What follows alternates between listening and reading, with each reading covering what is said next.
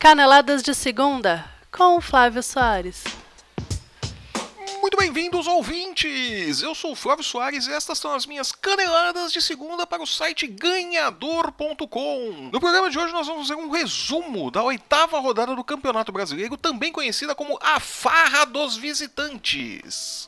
Com uma boa média de gols, foram 21 gols em 9 jogos. A oitava rodada do Campeonato Brasileiro foi generosa com os visitantes. 5 vitórias contra uma dos donos da casa e só 3 empates. Ainda falta o jogo entre o Grêmio e o Cruzeiro de hoje à noite, que fecha a rodada a partir das 20 horas, e esse número pode aumentar. Podemos ter 6 vitórias dos visitantes, por exemplo, que seria uma média muito boa. Né? E enquanto que alguns times aproveitaram a rodada para se recuperar na tabela, outros afundaram de vez o Z4. E o líder Corinthians arranhou a sua fama de bom visitante, empatando com o Curitiba no Couto Pereira e pode perder a liderança hoje caso o Grêmio vença o jogo contra o Cruzeiro.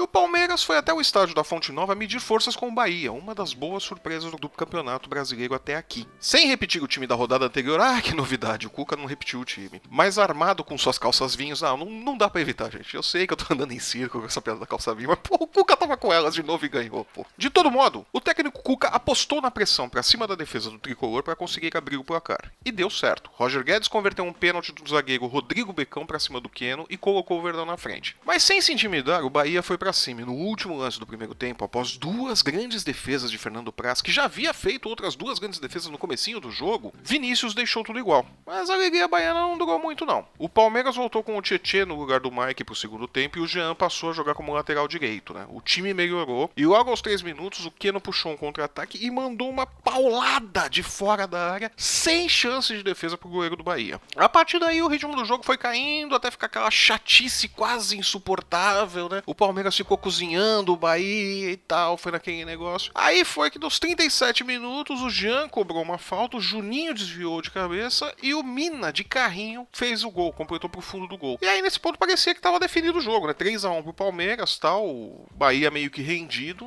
não tinha muito mais o que fazer, né? Mas não foi nada disso não. Naquela coisa do perder por 3 e perder por 10 não muda absolutamente nada, vai estar tá perdendo do mesmo jeito. O Bahia foi para cima e dois minutos depois de tomar o, o terceiro gol, o zagueiro Juninho falhou e o João Paulo recolocou o Bahia no jogo. O jogo estava agora 3 a 2 né? E faltavam coisa de 5 minutos para o Bahia buscar o empate ali ou o Palmeiras confirmar sua vitória, né? Mas o que aconteceu foi que o Palmeiras se fechou ainda mais, ficou ali retesado uma molinha pronta para o contra-ataque e o Bahia acabou dando esse contra-ataque para o Palmeiras aos 47 minutos do segundo tempo. E aí não deu. O William de fora da área mandou um tirombaço também pro fundo do gol, sem chance do Bahia e acabou. O Palmeiras conseguiu a primeira vitória dele como visitante né, e marcou os primeiros gols como visitante também, né, e chegou aos 10 pontos. Tá lá empatado com o Bahia, lá na tabela, todo mundo com 10 pontos e tal. Ainda tá muito ruim pro Palmeiras é, voltar a pensar em título, apesar do tropeço do Corinthians, ainda são 10 pontos que precisam ser tirados pro líder Corinthians hoje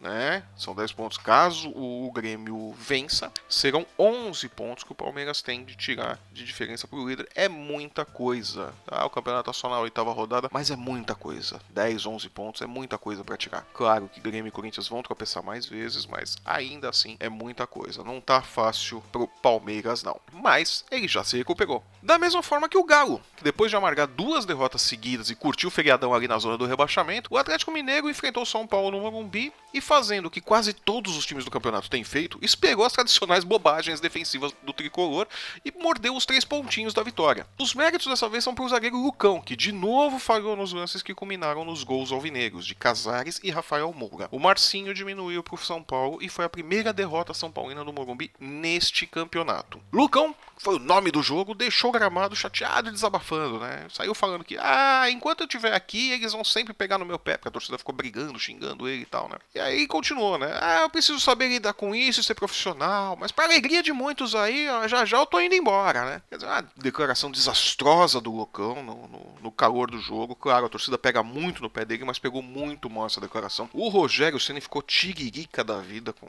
a declaração, deixou isso muito claro na, na coletiva, não gostou nem um pouco, então a, a batata do Lucão tá assando ali então no, no Morumbi, né? E o São Paulo também continua aquela coisa, né? Ganha uma, perde uma, ganha uma, perde uma, é uma montanha russa desgraçada, né? São Paulo também tá, tá complicado, né? Continua morando ali na vizinhança dos 10 pontinhos e tal, junto com o Palmeiras, junto com o Bahia e tal. E o Cruzeiro, né, que também está com os 10 pontos, mas pode sair, pode subir, pode ir a 13, dependendo do resultado do jogo de hoje. Né. Pro Galo, o resultado foi ótimo, saiu da zona do rebaixamento, né, agora só tem dois Atléticos lá no Z4, antes tinham três. Né. Pro Galo foi muito negócio, mas também, se pro Palmeiras está difícil alcançar a liderança do campeonato, pro Galo, então, nem se fala. Né. O Galo vai fazer um campeonato de recuperação aí, mas eu não acho que brigue pelo título. De toda forma, vamos ver, ainda tem 30 rodadas pela frente. E depois de gastar um caminhão de gols contra o Vasco e o São Paulo e vencer duas partidas em casa, contra o São Paulo e contra o Cruzeiro, o Corinthians foi até o Couto Pereira carregando na bagagem aquela sua fama de time que joga melhor em casa. E faltou combinar com o Coxa. É, os donos da casa não tomaram conhecimento do timão e criaram as melhores chances durante toda a partida, mas não conseguiram passar pelo bloqueio corintiano. Quando passaram, ficaram nas mãos do Cássio que garantiu o bicho ali da galera, tal, o empatezinho, beleza, né? Diferente do Curitiba, que vem mostrando um bom futebol ao longo de todo o brasileiro, o Corinthians fez uma apresentação muito abaixo de sua capacidade principalmente depois da saída do Marquinhos Gabriel, contundido aos 29 minutos do primeiro tempo. Aí acabou de vez a criação do Corinthians. E mesmo sem fazer uma boa apresentação, o Alvinegro conseguiu um gol que garantiria os três pontos com o Jô no final do jogo. Mas o juiz, olha só, o pessoal sempre fala do apito amigo pro Corinthians, dessa vez foi contra o Corinthians, porque o juiz marcou um impedimento ali que não existiu e anulou o gol. Com o resultado, o Corinthians chegou ali aos 20 pontos, segue líder, pode perder a liderança hoje pro, pro Grêmio, né? E o Coxa segue lá na parte de cima da tabela, vendo os líderes ali, tá? Os, os, líderes estão ao alcance dos olhos e tal. E o Coxa pode surpreender ainda se rolar algum vacilo de Grêmio de Corinthians. O Coxa pode ir lá e cavar, morder essa liderança, né? Vamos ficar de olho. E depois de estar à frente no marcador por duas vezes, o Fluminense vacilou e no último minuto do jogo, Trauco empatou o clássico carioca pro Flamengo. Um empate com gosto de derrota pro tricolor, que cheio de problemas em seu elenco, apostou nos contra-ataques para matar o jogo. O Flamengo foi melhor, tá? Mas pecava muito no último passe, no momento de decidir a jogada. Melhor pro Wendel, que aos 36 minutos do primeiro tempo colocou o Fluminense na frente. O Flamengo voltou pro segundo tempo com Bério e Arão nos lugares de Vinícius Júnior e Márcio Araújo, que não jogaram bem. E aos 9 minutos, depois de um bate-rebate infernal ali na área do Fluminense, conseguiu o empate com o Diego. Sem abrir mão de jogar no contra-ataque, isso é importante, o tricolor voltou à liderança depois de uma arrancada do Richarlison, que foi derrubado na área por Juan. Pênalti que o Henrique Dourado foi lá e marcou. O Henrique Dourado é o rei do pênalti, não perde pênalti de jeito nenhum. Fluminense na frente outra vez. Aí o Flamengo foi pro tudo ou nada, né? Fez pressão, pressão, pressão, pressão pra cima da defesa do Fluminense e aos 49 minutos do segundo tempo, olha só que castigo pro tricolor. O Trauco mandou uma paulada no canto esquerdo sem menor chance pro Júlio César. Ele se esticou todo, mas não ia pegar nunca aquela bola.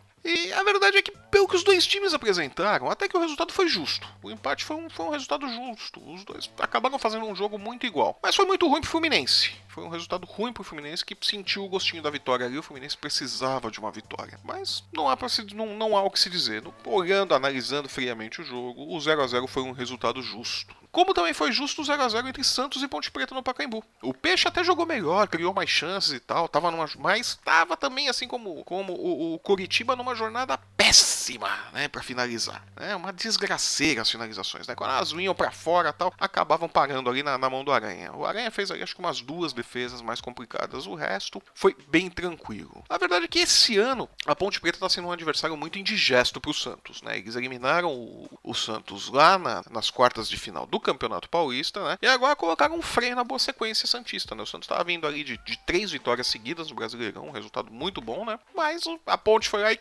não, chega, parou, vamos, vamos, vamos voltar à realidade, né? E foi melhor para Ponte Preta, né? Que de todo jeito volta para Campinas com um pontinho na bagagem. Né? O que não é nada, não é nada, é muita coisa. Continua pegando pontos fora de casa, né? Mesmo que sejam empates, é um pontinho só, mas tá. Alguém não tá ganhando em casa e a Ponte tá fazendo o seu dever, tá mordendo pontinhos lá. Vai naquela sua balada ali no meio da tabela.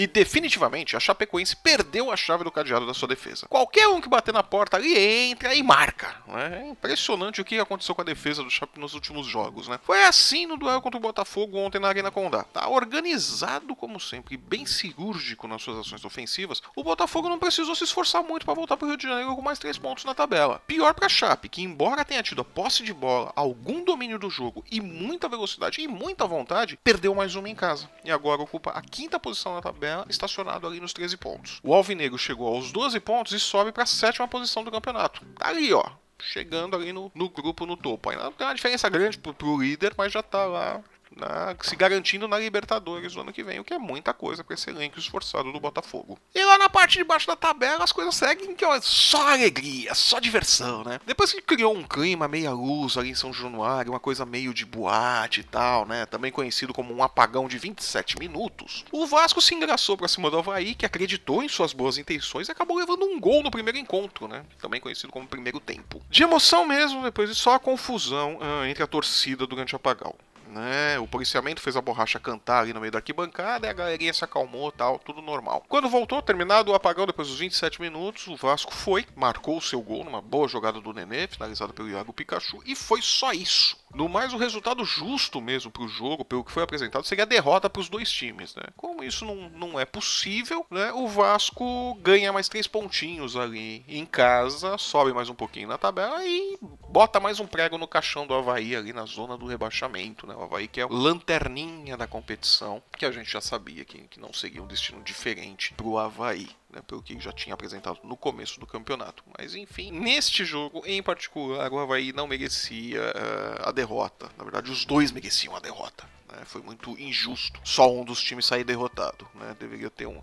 FIFA deveria criar alguma coisa que pudesse permitir que. Não, os dois times foram derrotados. O jogo foi muito ruim. Mas enfim, vamos lá. De todo modo, o Vasco sobe um pouquinho na tabela e o Havaí se afunda mais um pouquinho ali no rebaixamento, né? Que continua bem frequentado de atléticos, né? Os irmãos goianiense e paranaense se encontraram no sábado e a equipe do Paraná se deu melhor. Confirmou sua recuperação no brasileiro, agora são duas vitórias fora de casa, e ainda acabou com a invencibilidade do Atlético Goianiense no estádio Olímpico, né? Foram 12 jogos lá no, no Olímpico, e desses 12 jogos foram 8 vitórias e 4 empates. O Atlético Goianiense não tinha perdido em casa ainda, não só no brasileiro, mas é, nas outras 12 partidas que, que havia feito por lá. Né? Mas isso foi por terra no sábado. O Atlético Paranaense acabou com a graça e conseguiu ali arrancar mais três pontinhos na sua caminhada, né? O Eduardo Batista começa a organizar o time e o Atlético Paranaense começa a reagir, né? Para efeito de Z4 não mudou muita coisa não, né? O Atlético Paranaense está com 8 pontos e o Atlético Goianiense está com 6 pontos. Os dois estão lá afundados na, no Z4. Ali se o campeonato acabasse hoje, tá todo mundo rebaixado e pronto. Mas eles seguem ali em boa companhia, né? Porque o Sport, que deixou de ser um time para virar um projeto do Pofechou Luxemburgo, recebeu vitória na Ilha do Retiro e bom anfitrião que é, claro, a hospitalidade do povo ali do Recife, né?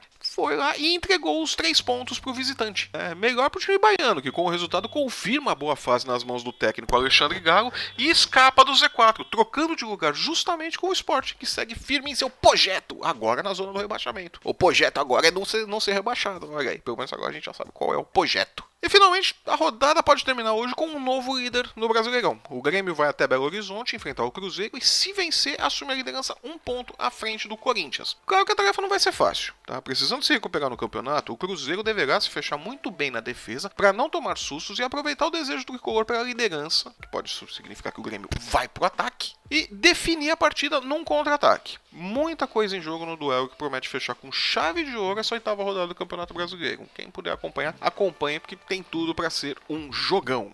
E estas foram as minhas caneladas de segunda para o site ganhador.com. Se você gostou, deixe o seu joinha, curta a nossa página, siga-nos no Twitter, no Facebook, no Instagram, comente, espalhe para os amigos, faça-nos nos sentir amados pelas interwebs brasileiras. Deixe seu recado, seu comentário, o que você gostou, o que você não gostou, para que a gente possa melhorar sempre o nosso programa. E nos vemos na próxima quinta-feira comentando a nona rodada rodada do Campeonato Brasileiro, a rodada do meio de semana. Até lá!